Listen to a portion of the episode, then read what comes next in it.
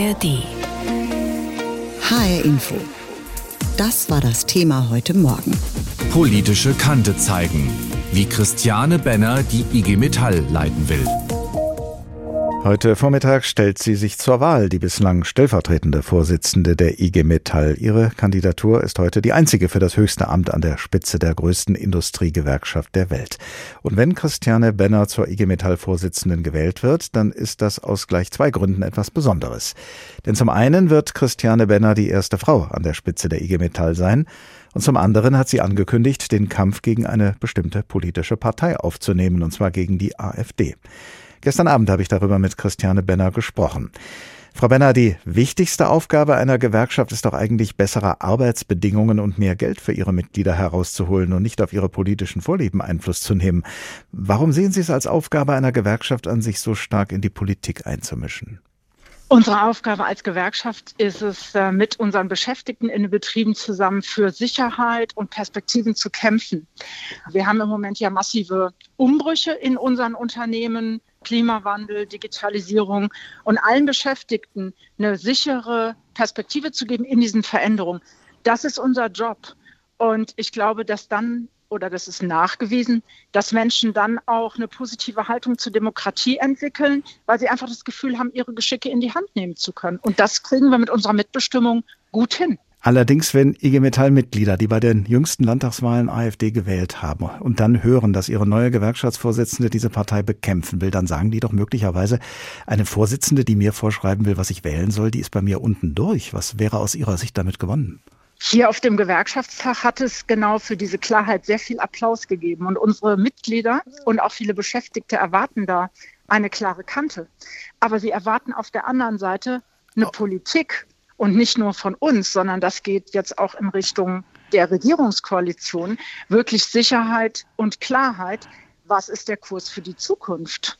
Auf dem Gewerkschaftstag melden sich ja möglicherweise nicht diejenigen zu Wort, die AfD gewählt haben, gerade wenn sie wissen, wie ihre Position dazu ist und wenn sie auf die Politik verweisen, auf die Regierung.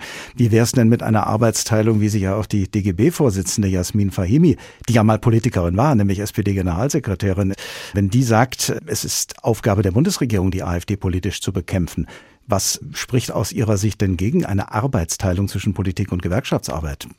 Ich sehe das schon. Wir sehen das als unsere Aufgabe als Gewerkschaft, diese Debatten genau in den Betrieben zu führen. Wir haben nicht die Möglichkeit als IG Metall Menschen, ich sag mal, die arbeitslos sind, die vielleicht in sozialen Brennpunkten leben, zu erreichen. Und es haben einfach eine Menge Menschen im Moment Angst vor der Zukunft. Verbinden Sie denn mit Ihrem Kampf gegen die AfD auch eine positive Wahlempfehlung an die IG Metall-Mitglieder? Sie müssten ja auch die Frage beantworten, wofür werben Sie denn dann genau, wenn Sie gegen die AfD Position beziehen wollen? Ja, wir gucken uns das ja immer sehr neutral an und sagen, ähm, was gibt es eigentlich für Inhalte von den Parteien, die Arbeitnehmer und Arbeitnehmerrechte berücksichtigen, die uns weiterbringen. Und da ist unsere Beurteilung des Wahlprogramms der AfD schon eindeutig ausgefallen. Und das ist im Endeffekt keine Politik, die, unseren, die uns, was soziale Belange anbelangt, weiterbringt, sondern äh, wir haben da ja auch Abstimmungsverhalten von einigen AfD-Politikern, die genau für einen stärkeren, rigiden, also einen, nicht für einen stärkeren, sondern einen rigideren Sozialstaat sind. Und alle Punkte, die abgestimmt worden sind, beispielsweise Mietpreisbremse, diese ganzen Themen, da hat sich die AfD eher auf die, würde ich mal so sagen, Arbeitgeberseite oder ähm, derjenigen, die vermieten, geschlagen, aber nicht auf die Seite der abhängig Beschäftigten. Und das finde ich ist schon richtig, das rauszuarbeiten. Das machen wir mit allen Parteien. Und da ist das Urteil, äh, wir gucken uns das Fakten, machen einen Faktencheck und das werden unsere Kolleginnen und Kollegen selbst entscheiden, wie sie wählen. Aber wir haben schon ein Problem, wenn wir in den Betrieben Rassismus, und Antisemitismus haben, da sagen wir ganz klar nein. Wir haben da eine klare Position als IG Metall. Das heißt, Sie als Vorstand oder auch diejenigen, die die IG Metall in den Unternehmen repräsentieren, die gehen dann hin und kümmern sich nicht nur um Tarifverhandlungen und dergleichen, sondern sie gehen auch sozusagen mit den Beschäftigten zusammen die Parteiprogramme durch und sagen, äh, das ist aus Arbeitnehmersicht gut und das ist eigentlich, dafür sollte man die Finger lassen. Das machen wir bei jeder Wahl, also Bundestagswahl, bei den Landtagswahlen. Das machen wir mit allen Parteien. Ich meine, es gibt ja auch den Wahlomaten. Und wir gucken uns natürlich die Parteiprogramme an und sagen, wo, in welchem Programm werden Arbeitnehmerinteressen berücksichtigt und wo wird berücksichtigt, dass vielleicht die Energiepreise nach oben gehen, wie werdet ihr da entlastet? Und das machen wir seit Jahr und Tag, nicht erst seit jüngster Zeit, ja. Ja, wenn Sie sagen, Sie machen das seit Jahr und Tag und nicht erst seit jüngster Zeit, wie kommt es denn dann, dass die AfD, wie ja auch Forschungsergebnisse belegen, schon seit langem erfolgreich bei den Arbeiterinnen und Arbeitern um Stimmen wirbt? Das ist ja kein neues Phänomen. Was ist denn aus von der IG Metall von Leuten im Vorstand? Sie gehörten ja auch bisher schon dem Vorstand an. Was ist da versäumt worden möglicherweise? Ich glaube, dass wir noch besser ähm, argumentieren müssen, offen sein müssen, fragen, was die Leute wirklich umtreibt und wie wir zusammen Lösungen entwickeln können. Das haben wir schon gemacht. Aber ich finde, die Wahlergebnisse, das besorgt mich, das besorgt uns. Wir werden das intensivieren. Also das heißt, da einfach nochmal anders den Dialog auch zu führen, aber viel konkreter, nicht viel schnacken, sondern machen und zu sagen, lass uns zusammen an der Zukunft deines Arbeitsplatzes und in deinem Unternehmen und in deiner Region arbeiten. Das ist unser Programm. Das wollen wir machen und das ist unsere Aufgabe als IG Metall, gerade in diesen Umbrüchen Industriearbeitsplätze zu sichern. HR Info, das Thema. Diesen Podcast finden Sie auch in der ARD Audiothek. Die größte deutsche Einzelgewerkschaft bekommt eine neue Chefin. Zum ersten Mal dürfte eine Frau an die Spitze der IG Metall gewählt werden. Christiane Benner soll künftig die Geschicke der Metall- und Elektroindustrie zum Besseren bewegen. Heute am Vormittag stellt sie sich zur Wahl. Vorgestellt hat sie sich schon gestern zum Auftakt des Gewerkschaftstages in Frankfurt und mein Kollege Wolfgang Hetfleisch war mit dabei. Im Saal der Frankfurter Messehalle 11 ergriff zunächst die Frau das Wort, die künftig die Geschicke der IG Metall lenken soll. Christiane Benner stellt sich heute zur Wahl als erste Vorsitzende. Mit einer unverhüllten Kampfansage an die AfD machte die Diplomsoziologin gestern zum Auftakt des Kongresses deutlich, dass sie sich auch gesellschaftspolitisch einmischen will. Auch in unserem Land haben politische Kräfte Aufwind, die die Demokratie bekämpfen oder ganz abschaffen wollen. Und das dürfen und das werden wir nicht zulassen. Das ist unsere historische Verpflichtung.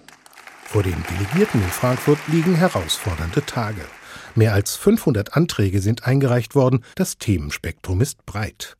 Im Mittelpunkt stehen Fragen zum tiefgreifenden Wandel der Metall- und Elektroindustrie auf dem Weg zur Klimaneutralität. Ein Weg, auf dem Christiane Benner auch Unterstützung aus Berlin einfordert, etwa bei der Durchsetzung eines Vorzugsstrompreises für Industriebetriebe. Am Dienstag erwarten wir unseren Bundeskanzler Olaf Scholz. Kolleginnen und Kollegen, ganz klar, wir erwarten von ihm eine Zusage zum Brückenstrompreis.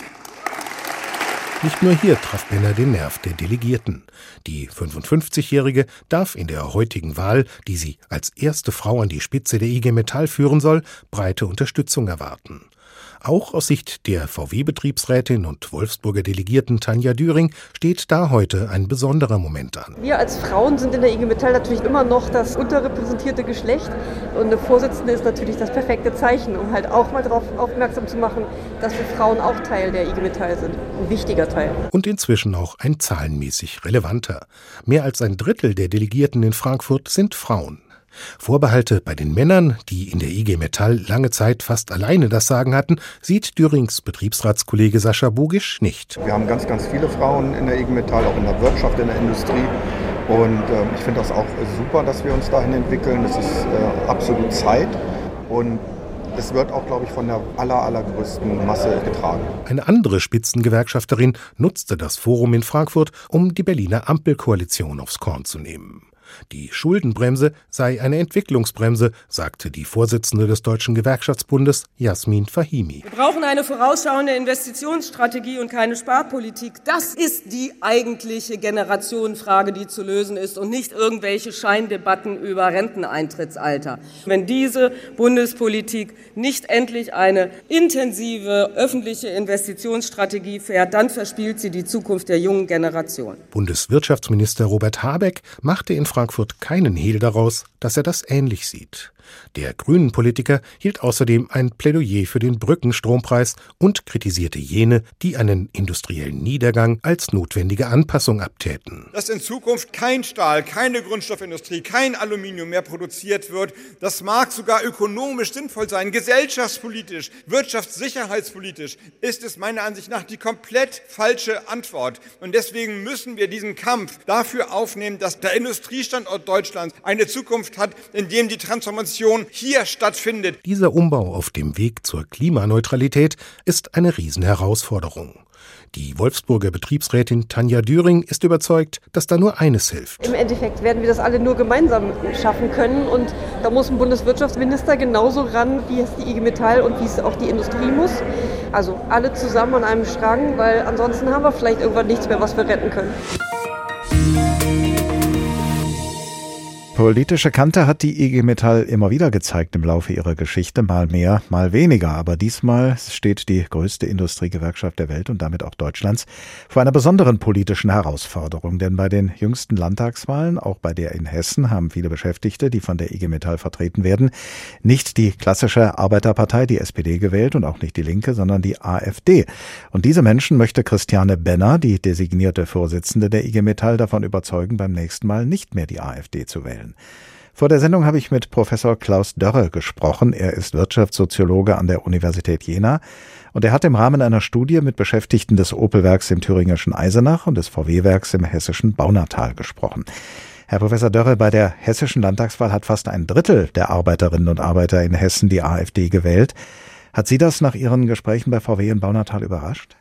Nicht wirklich, muss ich sagen. Also in Baunatal selbst im Werk ist es so, dass diejenigen, mit denen wir gesprochen haben, sich natürlich nicht offensiv zur AfD bekennen. Da sind sie in einem Umfeld, wo sie sofort Kontra kriegen würden von gewerkschaftlichen Vertrauensleuten, von Kolleginnen und Kollegen, auch von Betriebsräten. Aber das geht dann etwa so nach dem Muster, eigentlich ist die AfD doch eine demokratische Partei, so wie jede andere. Und wenn sich alle gegen die verbünden, nur damit die AfD nicht mitregieren kann, dann ist das doch undemokratisch. Was, glaube ich, gravierender ist, ist, dass im Werk selbst natürlich massive Umbruchserfahrungen eine Rolle spielen. Also etwa die Umstellung Umstellung vom konventionellen Antrieb auf Elektrobatteriegetriebene Fahrzeuge. Das betrifft das Opel-Werk in Eisenach genauso wie das VW-Werk in, in Baunatal. Und daraus schließen Sie, was die Motive sein könnten für Arbeiter genau. und Arbeiterinnen AfD zu wählen. Welche wären das dann genau? Also bezogen auf die äh, großen Veränderungen im Baunataler Werk selbst stellen wir Folgendes fest. Für das Management steht völlig außer Frage, eigentlich auch für die Betriebsräte, dass an der E-Mobilität kein Weg vorbeiführt. Je näher wir dem Hallenboden kommen, also äh, dort, wo tatsächlich produziert wird, desto kritischer wird die Haltung zur E-Mobilität. Zum Teil mit, mit sehr reflektierten Argumenten, etwa der Verweis auf ähm, die in Anführungszeichen schmutzige Lithiumproduktion, die Kobaltproduktion, äh, die technischen Mängel, die E-Fahrzeuge noch haben, äh, die schlechte Ausstattung, äh, der hohe Preis für E-Fahrzeuge und so weiter. Das heißt, wenn man das mal zuspitzt, im Baunataler Werk haben Arbeiterinnen und Arbeiter mit ihren Fähigkeiten im Grunde erreicht, was sie erreichen können. All das nimmt man in Kauf, um ein doch einigermaßen gutes Verdienst zu haben, um einen geschützten Arbeitsplatz zu haben. Niemand fürchtet wirklich wirklich arbeitslos zu werden, ja, in diesem Werk. Aber man möchte in seiner freien Zeit doch tun, und lassen, was man äh, selbst für richtig hält und was man ähm, gewissermaßen für wichtig hält für ein eigenes gutes Leben.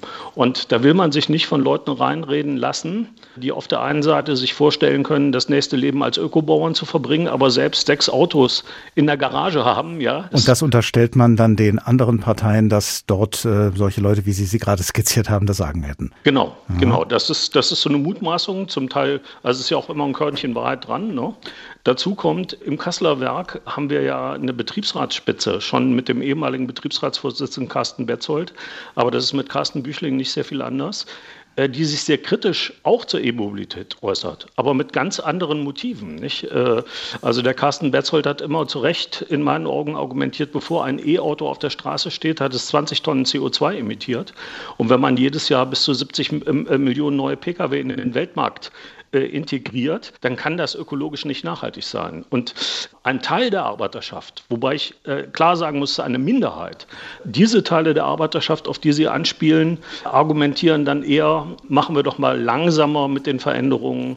Wir können auch noch eine Weile Teile für ähm, äh, Verbrennerautos produzieren. Äh, es gibt ja eine Teilegarantie für 15 Jahre.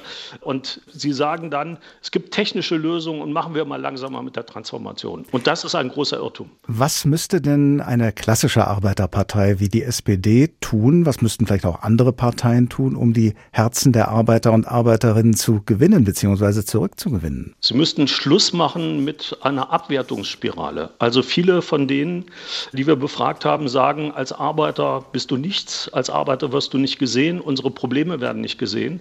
Soziale Probleme werden immer identifiziert mit äh, bitterer Armut oder äh, äußerst prekären Beschäftigungsbedingungen. Äh, das gibt es ja auch alles. Aber man muss mal klar sehen, ähm, also bei VW in Baunatal, da arbeitet man ähm, in 31, 27 Sekunden Takten. Das heißt, man macht alle 27 oder 31 Sekunden am Band das Gleiche man ist trotzdem immer mit dem Kopf gefordert. Ja? Also das ist keine Arbeit für Dumme am Band. Aber viele wissen überhaupt nicht, was Produktionsarbeiter machen. Und die kommen eigentlich mit ihren Problemen, den ständigen Standortkonkurrenzen, der Leistungsintensivierung, dass jeder Einzelne wirklich äh, den ökonomischen Druck des Unternehmens bis an den Arbeitsplatz geleistet, äh, geleitet bekommt. Diese Probleme spielen in der Öffentlichkeit kaum eine Rolle äh, und das wird als Abwertung und Kränkung empfunden. Christiane Benner, diesen Namen sollten wir uns wahrscheinlich spätestens von heute an merken, denn wenn Christiane Benner heute Vormittag auf dem Gewerkschaftstag der IG Metall in Frankfurt zur neuen IG Metall Vorsitzenden gewählt wird, dann steht sie an der Spitze der größten und mächtigsten Gewerkschaft in unserem Land.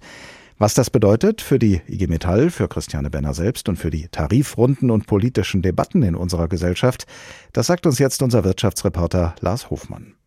Es ist so etwas wie eine Revolution in der sehr männlich dominierten IG Metall. Mit Christiane Benner soll zum ersten Mal in der über 130-jährigen Geschichte der Gewerkschaft eine Frau an die Spitze gewählt werden. Das war kein Spaziergang, aber ich glaube, wenn man Richtung Spitze will, dann ist das auch nicht ganz einfach, sagt die gebürtige Aachenerin. Mit 55 Jahren steht sie vor dem Höhepunkt ihrer Gewerkschaftskarriere.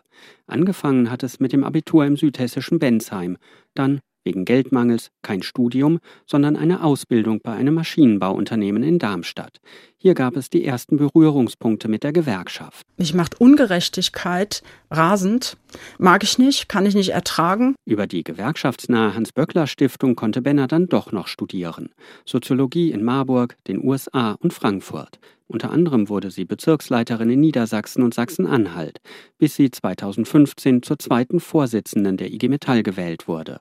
Schon in dieser Position war sie die erste Frau in der Geschichte der Gewerkschaft. Noch immer sind rund 80 Prozent der Mitglieder männlich. Bestimmt wird die Gewerkschaft traditionell von der Autoindustrie. Professor Wolfgang Schröder von der Uni Kassel befasst sich unter anderem mit der Gewerkschaftsbewegung.